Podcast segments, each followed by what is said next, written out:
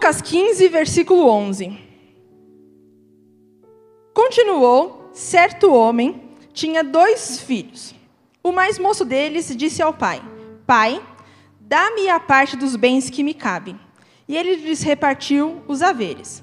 Passados não muitos dias, o filho mais moço, ajuntando tudo que era seu, partiu para uma terra distante e lá dissipou todos os seus bens, vivendo dissolutamente. Depois de ter consumido tudo, sobreveio àquele país uma grande fome, e ele começou a passar necessidade.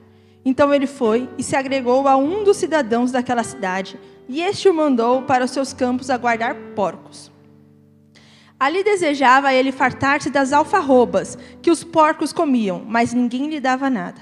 Então, caindo em si, disse: Quantos trabalhadores o meu pai tem pão com fartura e eu aqui morro de fome? Levantar-me-ei, irei ter com meu pai e lhe direi: Pai, pequei contra o céu e diante de ti. Já não sou digno de ser chamado seu filho.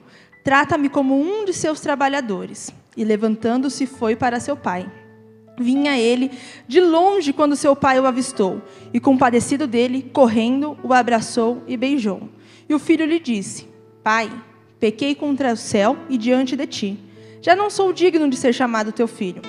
O pai, porém, disse aos seus servos: Trazei depressa a melhor roupa, vestiu Põe-lhe um anel no dedo e sandálias nos pés. Trazei também e matai um novilho cevado. Comamos e regozijemo-nos, porque este meu filho estava morto e reviveu, estava perdido e foi achado. E começaram a regozijar-se. Amém? Vamos abaixar nossas cabeças, fechar nossos olhos, pedir ao Espírito Santo que fale ao seu coração da mesma forma que falou ao meu coração. Amém? Espírito Santo, tu és bem-vindo, ó Deus, no nosso meio. Tudo que sair deste altar aqui, ó Pai, que não saia de mim, que não sejam as minhas palavras, mas que seja a voz do Teu Espírito Santo no, coração de cada um que está aqui. Ó Deus, tu és bem-vindo para fazer aquilo que tu quiseres. Como a música falou, ó Pai, nós abrimos o nosso coração nessa noite para ouvir a tua palavra, sentir o teu toque, Senhor. Ó Pai, que as pessoas que estão aqui, que os filhos que estão aqui, ó Deus, sintam o teu falar e possam sair daqui diferentes. Que essa noite seja uma noite de transformação, que essa noite seja uma noite de restauração, que essa noite seja uma noite de arrependimento e que nós possamos nos enxergar como verdadeiros filhos de ti, ó Pai, em nome de Jesus. Amém. Amém?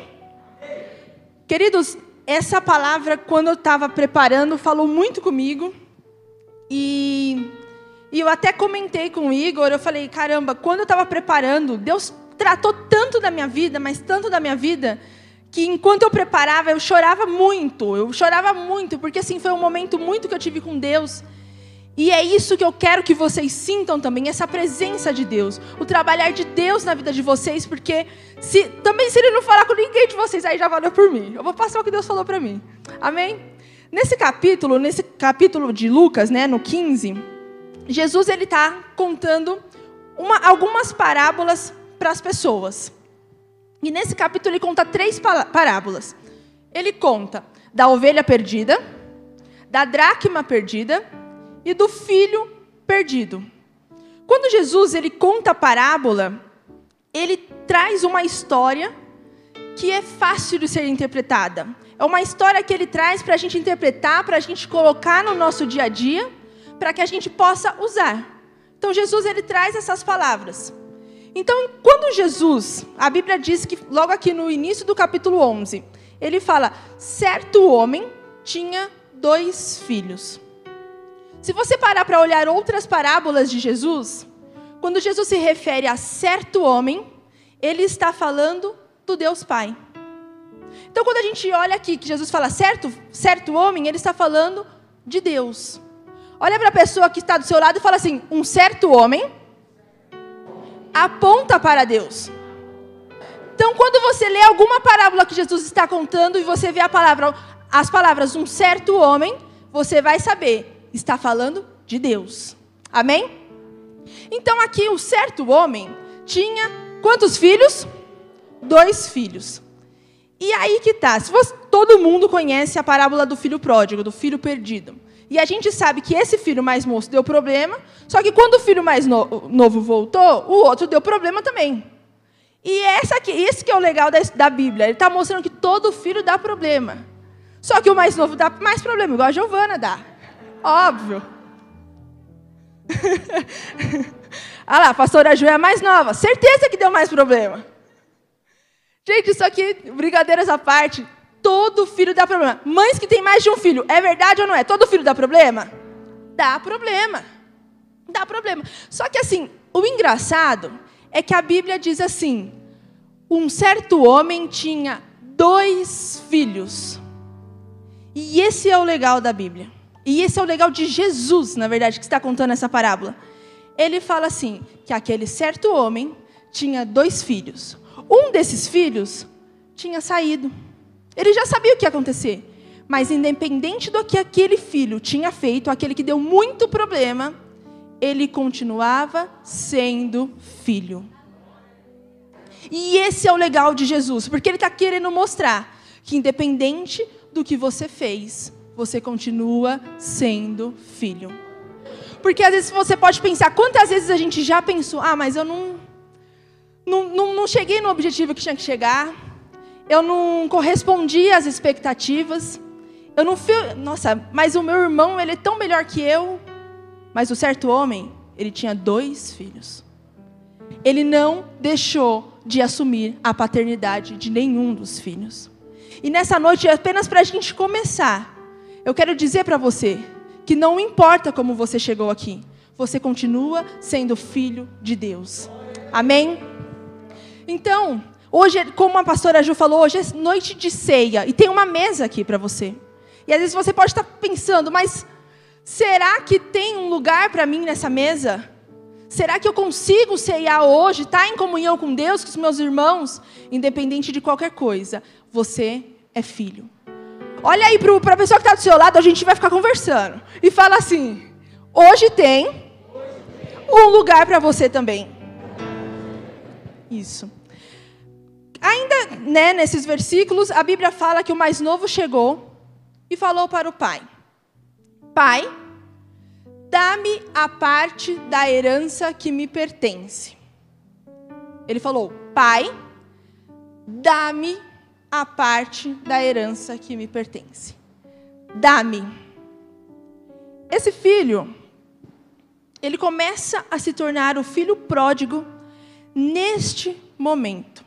Quando a gente vê a palavra pródigo, a gente, essa, esse nome, filho pródigo, ele é muito famoso. Mas quando você olha a palavra pródigo, é aquele que gasta tudo. É aquele que se afasta de tudo, gasta tudo, faz tudo errado. Então esse filho, ele começa a se tornar pródigo quando ele fala essa palavra: dá-me. E aí, esse rótulo nesse menino, ele começa realmente a valer. E a história de decadência começa nesse momento que ele olha para o pai e fala: dá-me. Às vezes a gente pode estar começando a ser filhos pródigos, no momento que no ato da nossa adoração, no ato da nossa oração, no ato da nossa devoção, o verbo dar está mais presente do que um verbo: Senhor, eu te louvo, Senhor, eu te adoro, na verdade, a gente, nos nossos momentos com Deus, a gente perde mais tempo falou, falando, me dá, me dá, me dá, me dá, me dá, ao invés de falar, Senhor, eu estou aqui. E muitas vezes a gente não percebe que a gente está se tornando, sim, um filho pródigo. E aí a gente está se limitando, resumindo o nosso relacionamento com Deus a um relacionamento tipo onde eu trabalho, fast food. A gente acha que o relacionamento com Deus se resume a uma lista de solicitações. A gente acha que é olhar para Deus e falar assim: "Ah, você é o todo-poderoso". Como a gente a gente prega isso aqui em cima? Que Deus ele pode dar. Mas às vezes a gente limita Deus, o nosso relacionamento de, com Deus em apenas receber aquilo que ele pode dar. E queridos, tem até uma, uma música que fala: se Deus fizer, Ele é Deus. Se não fizer, Ele é Deus. Se Ele fizer, Ele é Pai. Se Ele não fizer, Ele também é Pai. Então ele chega no pai dele e ele fala: Pai, dá-me aquilo que me é de herança. Quando que a gente recebe a herança de alguém? Quando alguém morre. É como se esse filho chegasse no seu pai e falasse assim: Olha, o Senhor está morrendo para mim agora. E eu quero só aquilo que a sua existência pode me dar. Eu não quero a sua presença. Eu quero só o que você pode me dar. Sabe o que é engraçado, que eu, que eu acho muito bom quando eu vejo esses versículos? É que assim, Deus, a gente às vezes tem muitas vezes a imagem que Deus é aquele Deus que implora o nosso amor. A gente tem às vezes a, a imagem de que Deus é aquele que implora que a gente busque a presença dEle. Queridos, Deus tem um monte de anjos adorando a Ele. Você acha mesmo que Ele vai implorar para você estar aqui na igreja? Você acha mesmo que Ele vai implorar para você acordar e orar?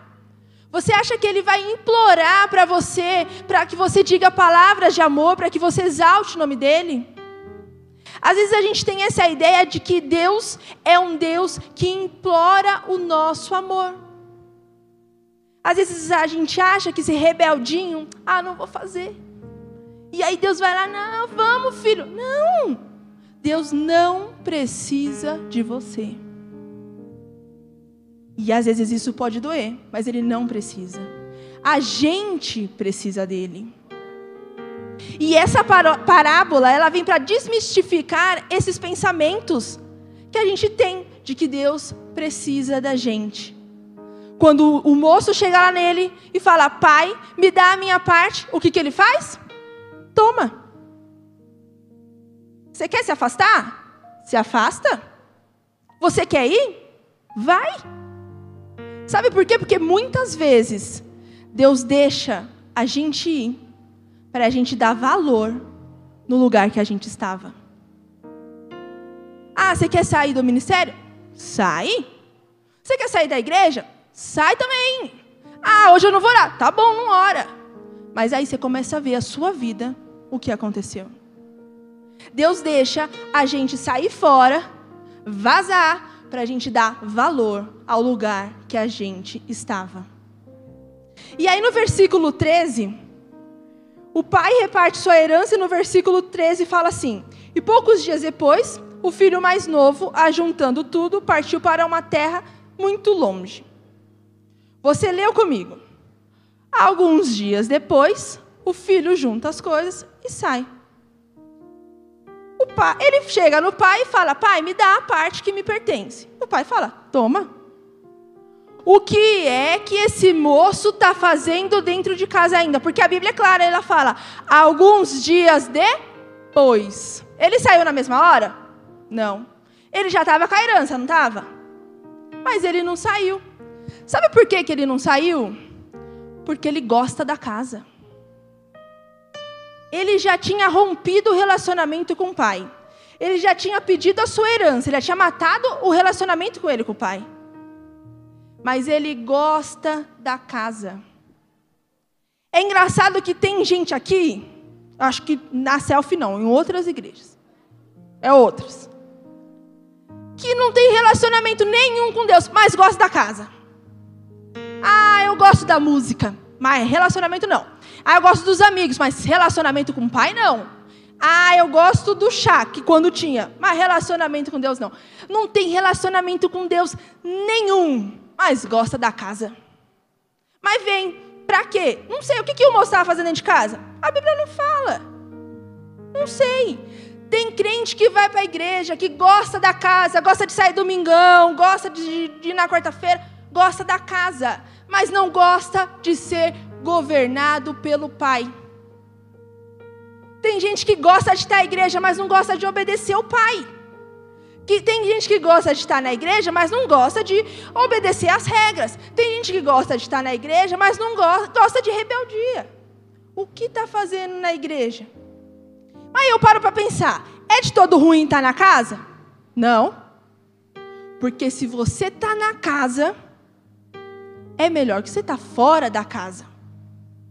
Porque se você está na casa, você começa a pensar: caramba, estou na casa, mas eu não sinto a presença do Pai. Tô na casa, mas eu não beijo o pai. tô na casa, mas eu não abraço o Pai.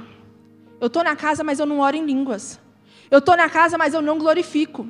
Eu tô na casa, mas eu não sinto nada. Só que você ainda está na casa, então a chance de você reatar com seu pai é melhor você estar na casa do que fora da casa. Então, se hoje você está na casa, mas Deus está falando assim, ó, o nosso relacionamento não está bom não. Ó, a gente está em atrito aí. Eu vou dar cinco segundinhos aí para você, para você falar assim, eu tô na casa, mas eu não quero estar só na casa. Eu tô na casa, mas eu quero ter comunhão contigo, Jesus. Eu estou na casa, mas eu não quero só estar na casa, eu quero falar contigo, eu quero orar em línguas, eu quero cantar louvores, eu quero abrir a minha voz, eu quero levantar as minhas mãos e te tocar, porque eu estou na casa e o meu pai está na casa. Essa é a casa do pai. Só querido, só que esse moço ele não reatou com o pai. E sabe por quê? Porque gostar da estrutura, mas não estar sob o governo do pai, não faz o relacionamento do filho e do pai durar. Não adianta você gostar da estrutura, mas você não gostar de ser governado pelo pai.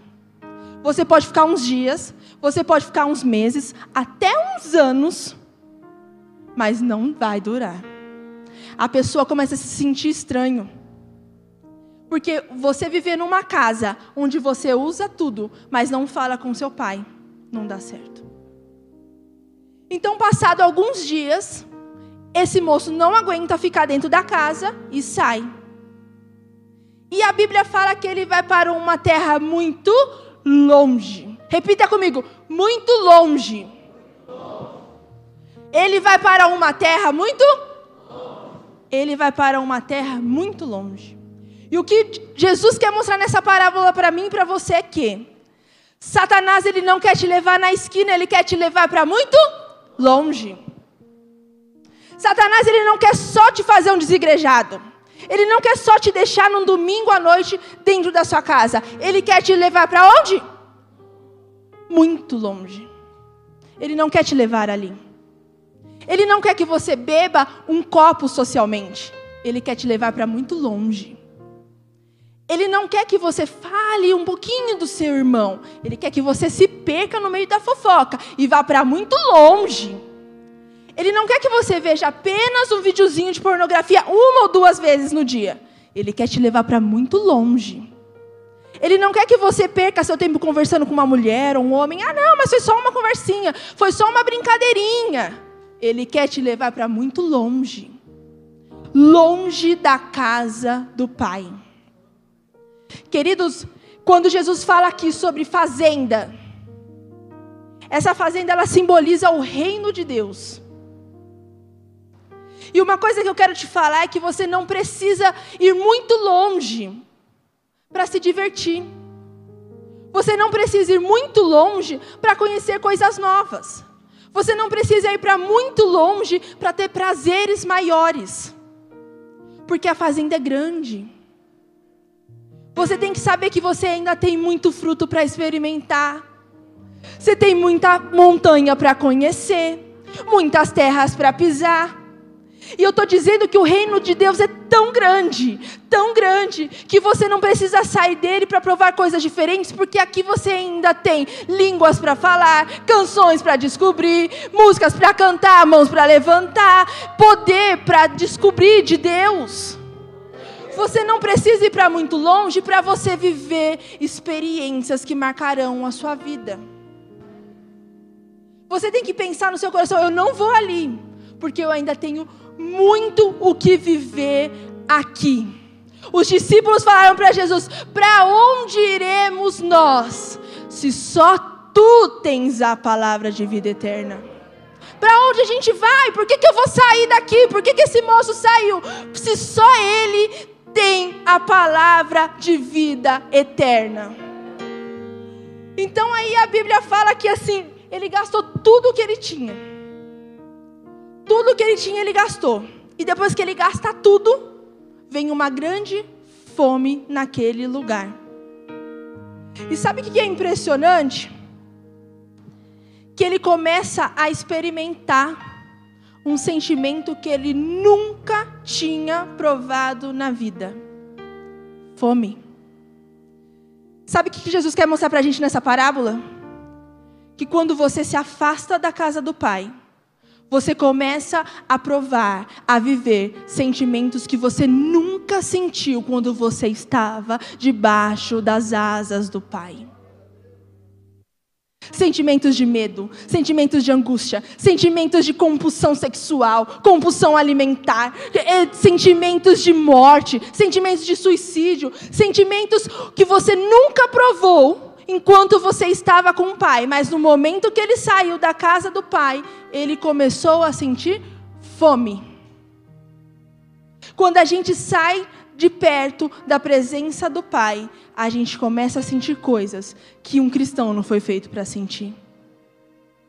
E se você hoje está passando por algum sentimento desse, se hoje você está passando por alguma coisa que o Espírito Santo de Deus está falando para você, esse é o momento de você voltar para a casa do Pai. De você falar, eu não quero sentir essas coisas porque perto do meu Pai eu não tenho isso. Perto do meu pai eu não tenho esses sentimentos. E aí, queridos, a situação desse moço só piora. Só piora. Ele começa a passar fome, ele começa a ter esse sentimento que nunca se sentiu. E aí ele encontra um moço que ele fala assim: Eu preciso trabalhar, eu preciso comer, né? Eu preciso viver. E aí ele chega e fala assim: posso, né, cuidar disso daqui? O, posso, o que você tem para mim, né? Posso trabalhar aqui? E aí o moço fala: Olha, tem os porcos para você cuidar.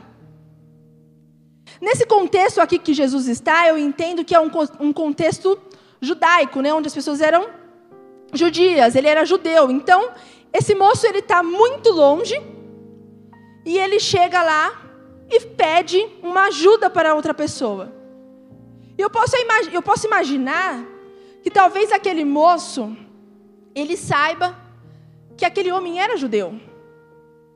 Ele tinha sotaque de judeu. Ele tinha jeito de judeu. E aí o que, que ele fala? Ó, oh, eu tenho os porcos ali para você cuidar. Pode cuidar dos porcos.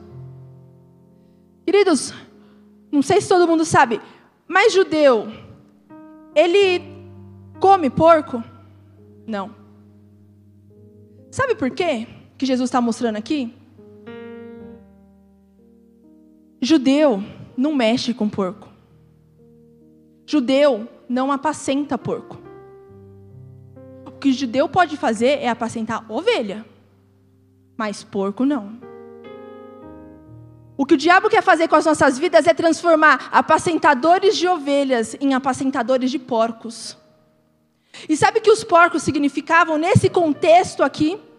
Algo que é reprovado por Deus. Nesse contexto aqui, os porcos eram algo que judeu não podia ter contato.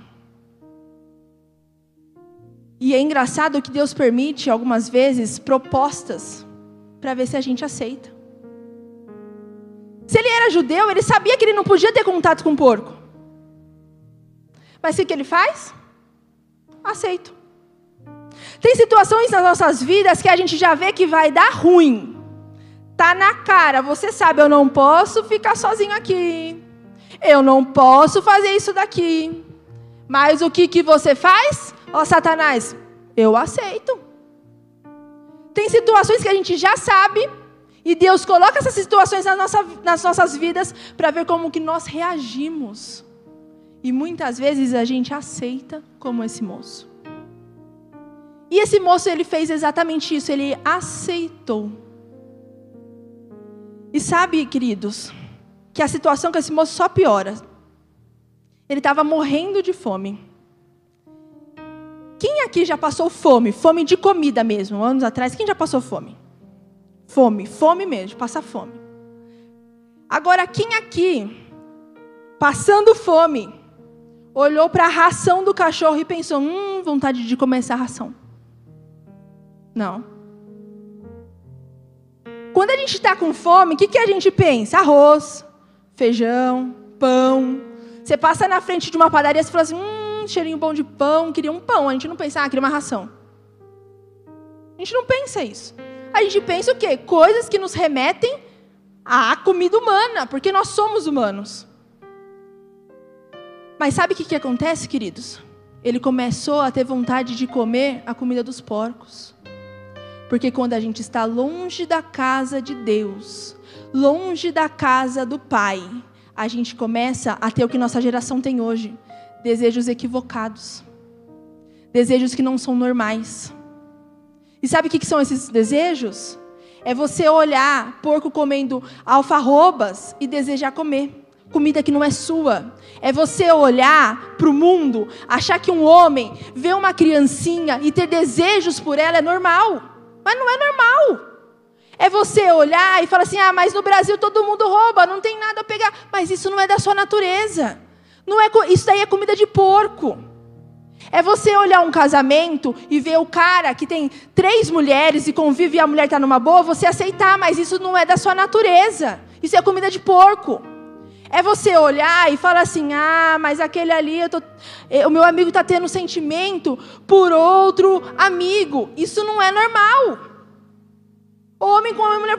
Isso é bíblico. Ah, mas é um preconceito que você está tendo. Não. Nós temos conceitos formados com a Bíblia. E mais, a Bíblia, ela não tem que ser atualizada.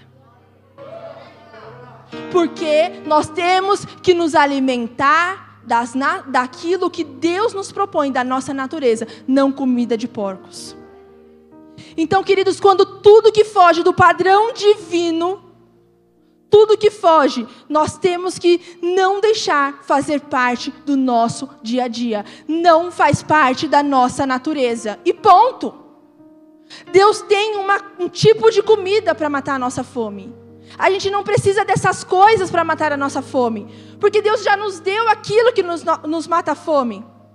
E queridos, você pode olhar para mim e falar assim: mas tá, e o que, que eu vou fazer com esse meu pecado? Mas o que, que eu vou fazer? Sabe o que eu falo para você? Resiste. Resiste. Resiste. Hebreus 24, 12, 4 fala assim: Ora, na guerra contra o pecado, ainda não tendes resistido até o extremo de se derramar o próprio sangue. Sabe o que isso quer dizer? que a gente tem que resistir ao pecado até sair sangue. Ah, vou ficar me, me mutilando? Não. Sabe o que é o tirar o sangue? É você se ajoelhar e começar, Deus, eu não quero pecar. Aí você tem vontade de pecar de novo, aí você se ajoelha no meio da madrugada, eu estou acordando, porque eu não quero pecar. Ah, mas eu quero pecar de novo. Não, Senhor, eu não quero pecar. É desesperador. Sabe as lágrimas, de, de a, a, o suor de Jesus que se transformou em sangue? Porque é desespero. A nossa guerra contra o pecado tem que ser desesperadora, porque pecar, queridos, é bom, é muito bom. Mas a gente se afasta do Pai. A gente tem que resistir até o sangue. Até o sangue a gente tem que resistir. E queridos, sabe o que eram aquelas alfarrobas? Era a comida que era dada para o porco. Para ele, ter um sabor mais gostoso quando ele fosse para o abate. Isso é muito real, porque essa semana, inclusive no meu trabalho, a gente está fazendo uns estudos com bacon para o porco comer uns nutrientes que deixam ele mais saboroso mesmo. E é engraçado que na nossa vida é exatamente assim, igual do porco. Tem coisa que tem cara de gostoso, tem coisa que tem cara de saboroso, mas ele só está te levando para a sua própria morte. As alfarrobas iam levar para a morte do porco e ele queria comer aquilo do porco. Não coma aquilo que vai te conduzir à morte. Não aceite aquilo que vai te conduzir à morte. Não aceite. Ele comeu a comida do porco? Não. Ele comeu a comida do porco? Não. Porque não ficou pior. Não, não deu para ficar pior. Ele não comeu. Porque ele foi para longe para muito longe. Só que ele ainda tinha uma marca. Ele ainda era filho de fazendeiro. E você tem uma marca. Talvez você foi para muito longe. Talvez você está muito longe. Mas você tem uma marca. E a Bíblia fala assim que enquanto ele estava pensando como eu não como essa comida, como eu não como, como eu não como, a Bíblia fala que ele e caindo em si. Eu profetizo um tombo espiritual sobre a sua vida agora. Eu profetizo um tombo agora que você vai começar a reconhecer os seus pecados e você vai cair em si, vai falar assim: Eu não quero essa comida. Eu não quero comer isso, eu não quero comida de porco, eu não quero aceitar aquilo que não é feito para mim. Ó oh, Pai, pois só tu tens as palavras de vida eterna, não quero me afastar de ti. Aleluia. E caindo em si, a Bíblia fala, ele não come. Ele não come. E a Bíblia fala que ele caiu em si, se levantou e começou a pensar: bem, os trabalhadores do meu pai, eles comem, eles têm comida. Se eu chegar no meu pai, eu posso virar um trabalhador, pelo menos. E aí ele começa a pensar naquilo que ia falar com o seu pai. Ele levanta, fala e começa a pensar o que ele ia falar. Pai, pequei. Pai, pequei. Às vezes a gente tem um costume de não querer assumir, né? Às vezes a gente tem um costume de querer dar desculpinha. Ah, ele podia votar. Não vou, vou falar assim, ah, pai, estava muito ruim aqui, o meu irmão estava muito encrenca, decidi sair. Porque às vezes a gente fala isso, né? Às vezes a gente fala assim, ah, não, mas eu só quase bati na minha esposa porque ela. Pai, pequei. Ah, mas eu tive que dar esse golinho porque estava tudo. Não. Pai, pequei. Ah, mas eu só virei a cara para ele porque. Não. Pai, pequei.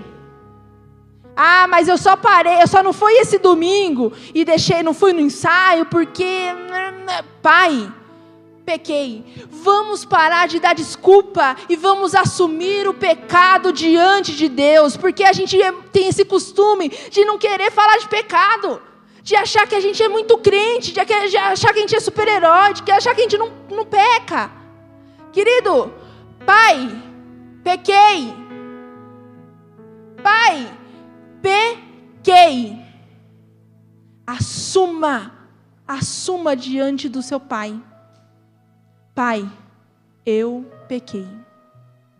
E aí ele começa, pai, pequei contra o céu e contra ti, já não sou digno de ser chamado teu filho me faze-me como um de seus trabalhadores.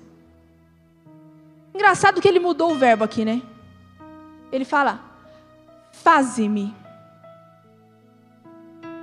Faze-me. Qual era o primeiro verbo que ele usou lá? Dá-me. E agora ele fala, faze-me. Perceba que quando ele muda o verbo, aí sim a vida dele começa a mudar. Não é dá-me dinheiro é faze-me generoso. Não é dá-me saúde, faze-me saudável. Faça que minhas mãos toquem e os enfermos sejam curados. Não é dá-me o carro, é faze-me abençoador. Não é dá-me canções, faze-me um ministro. Faze-me. Ele levantou, foi até a fazenda, e quando o pai vê, o que, que ele faz? Ele corre ao seu encontro. Quando na Bíblia você vê Deus correndo? Queridos, isso é a coisa mais linda que tem. A Bíblia não cita que Deus corre em momento nenhum, mas quando ele vê um filho arrependido, ele corre ao seu encontro. Aleluia!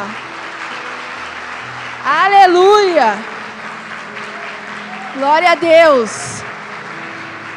Glória a Deus. Ele correu ao encontro do seu filho e a Bíblia fala que o pai corre, abraça, beija o seu filho.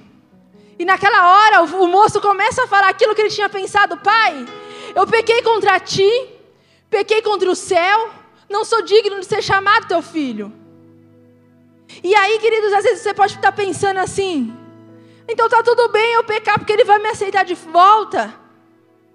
Ele vai te aceitar de volta. Mas o beijo, o abraço, não quer dizer que ele concorda com o seu comportamento. Porque mesmo o pai fazendo tudo isso, o filho ainda fala: Pai, pequei contra ti.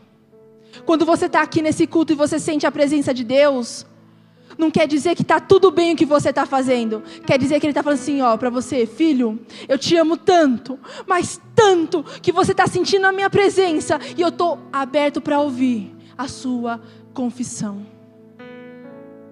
Você sente a presença de Deus, você sente o abraço de Deus, você sente o beijo de Deus, porque Ele está esperando ouvir a sua voz falando: Pai, eu pequei contra ti.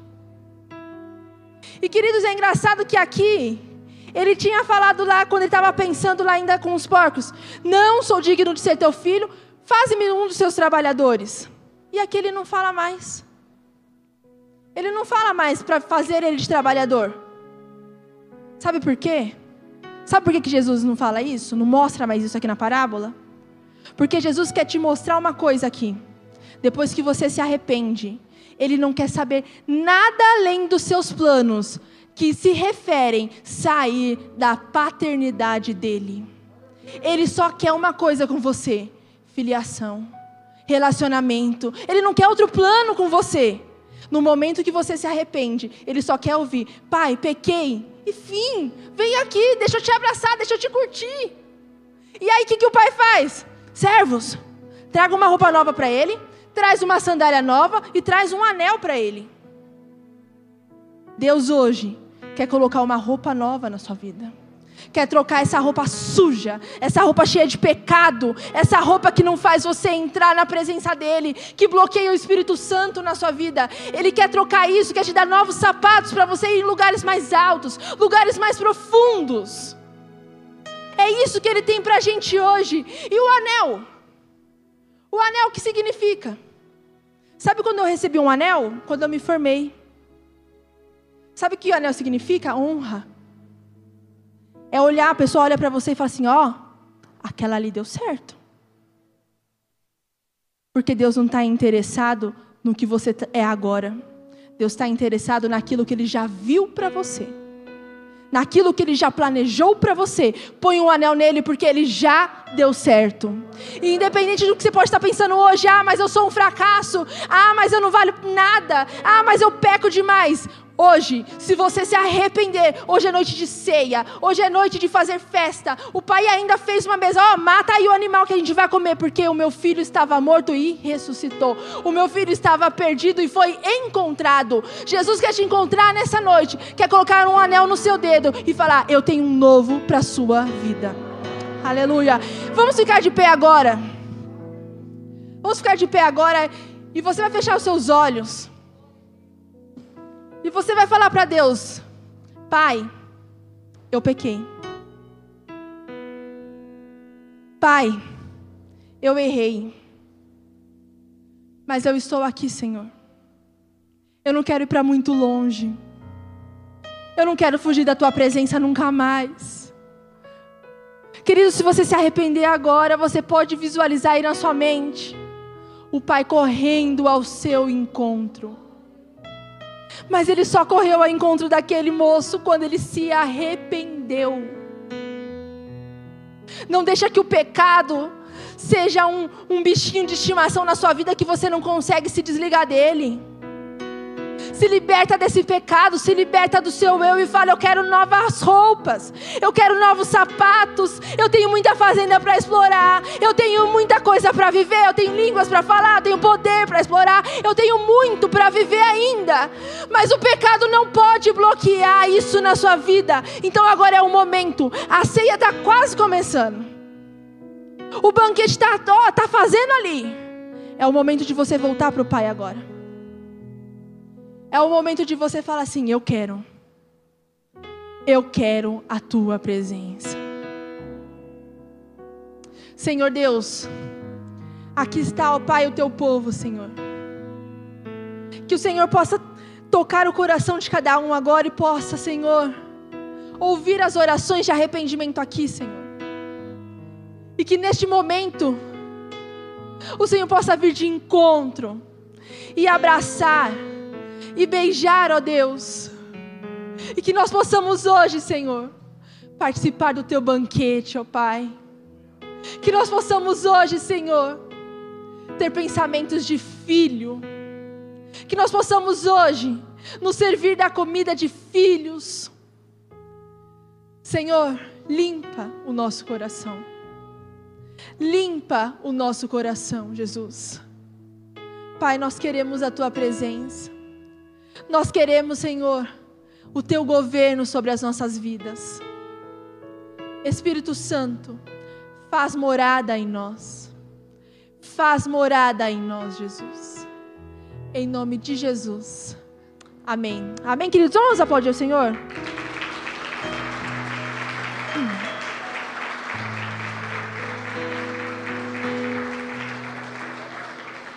Amém, queridos. É, a gente tinha combinado de cantar a música de novo, mas já são 5 para as 8. E o tema dessa mensagem é de filho para filho. São lições que o filho pródigo nos ensinou para nós que somos filhos. Então, que vocês possam guardar isso no coração de vocês e fazer disso uma verdade. Amém, queridos?